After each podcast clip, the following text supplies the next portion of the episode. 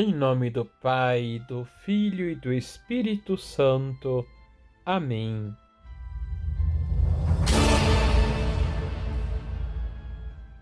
Olá, tudo bem com você? A amizade com Deus e a amizade com os outros é uma mesma coisa. Não podemos separar uma da outra. Santa Teresa de Ávila. Liturgia, Liturgia diária. diária.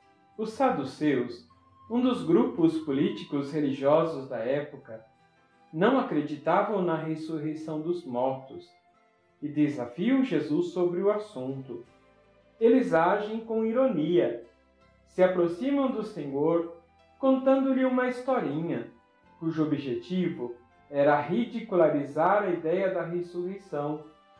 Perguntam a Jesus: Mestre, Moisés deu-nos esta prescrição. Se morrer o irmão de alguém e deixar a esposa sem filhos, o irmão desse homem deve casar-se com a viúva, a fim de garantir a descendência de seu irmão. Eles recordam a lei de Moisés descrita em Deuteronômio capítulo 25, versículos de 5 a 10, que prescreve sobre as providências que devem se tomar no cuidado com as viúvas, caso o irmão não tenha deixado descendência. Ora, o primeiro irmão se casou e não deixou descendência. Os outros seis irmãos se casaram com a viúva e também morreram sem deixar descendência. Finalizam perguntando a Jesus: Na ressurreição, quando eles ressuscitarem, de quem será ela a mulher? Porque os sete se casaram com ela. Imaginavam que com esse argumento contestariam a ressurreição dos mortos. Pensavam ser sábios, mas o Senhor lhes mostrou que eles, de fato, não conheciam as Escrituras sobre a ressurreição e nem o poder de Deus.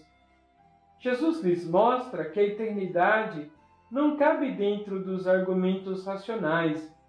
No céu, as relações são diferentes e não há vínculos humanos afetivos. Com efeito, quando os mortos ressuscitarem, os homens e as mulheres não se casarão, pois serão como os anjos do céu. Eles valorizavam exageradamente os livros que se referem as leis de Moisés, mas desconheciam as Escrituras. Jesus retoma o livro do Êxodo, capítulo 3, versículo 6, para mostrar que Deus é o Deus dos vivos e não dos mortos. As promessas feitas a Abraão, Isaque e Jacó, como não se realizaram no tempo necessariamente, se cumprem na ressurreição dos mortos. Por isso, Jesus conclui vocês estão muito enganados. Vamos rezar? Senhor, nós cremos em tudo que nos ensinastes e vos pedimos aumentai a nossa fé, que a nossa vida seja um testemunho claro e coerente entre aquilo que cremos e vivemos. Que o vosso amor esteja estampado em nossas faces e corações Assim seja.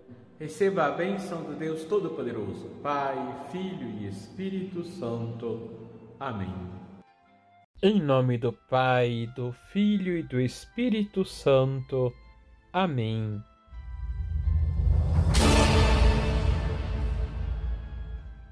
Olá, tudo bem com você? Enquanto existir a Eucaristia, eu nunca estarei só. Enquanto existir o sacrário, não tereis solidão. Serva de Deus Chiara Lubick. Liturgia, Liturgia diária. diária. A Igreja nos convida a celebrar a solenidade de Corpus Christi, do corpo e sangue de Cristo. Celebramos a presença real do corpo e sangue, alma e divindade de nosso Senhor Jesus Cristo na Eucaristia. Na última ceia, na Quinta-feira Santa, Jesus instituiu o sacerdócio, bem como a Eucaristia. Antes de sua agonia no jardim do Getsemane, a solenidade de Corpus Christi foi proposta por São Tomás de Aquino, doutor da Igreja, ao Papa Urbano IV, com a finalidade de valorizar a instituição da Eucaristia, adorando e alegrando-nos com a presença do Senhor no corpo e sangue. As origens desta solene festa nos remetem também ao reconhecimento da autenticidade do milagre eucarístico de Bolsena, graças à intervenção de São Tomás de Aquino. Em 1264, o Papa estabeleceu a solenidade de Corpus Christi, estendendo-a para toda a Igreja. A celebração de hoje acontece na quinta-feira após o domingo da Santíssima Trindade. Geralmente, após a celebração da Santa Missa, faz-se uma procissão com o Santíssimo Sacramento, seguida de uma solene bênção. Em Roma, o Papa anualmente marca esse dia com uma procissão que começa na Basílica de São João de Latrão até a Basílica de Santa Maria Maior, onde se conclui com a bênção do Santíssimo Sacramento. As leituras da missa nos recordam que a Eucaristia é o sacramento da nova e eterna aliança, selada com o sacrifício de Cristo, único e definitivo, no altar da cruz. Ao participarmos da Eucaristia, somos mergulhados nesse grande mistério do amor de Deus por nós. No sacrifício de Cristo, o Cordeiro Pascal, a humanidade é redimida, restaurada e inserida na comunhão divina. Queridos irmãos, aproximemo-nos com alegria deste grande tesouro que nos foi deixado pelo próprio Cristo.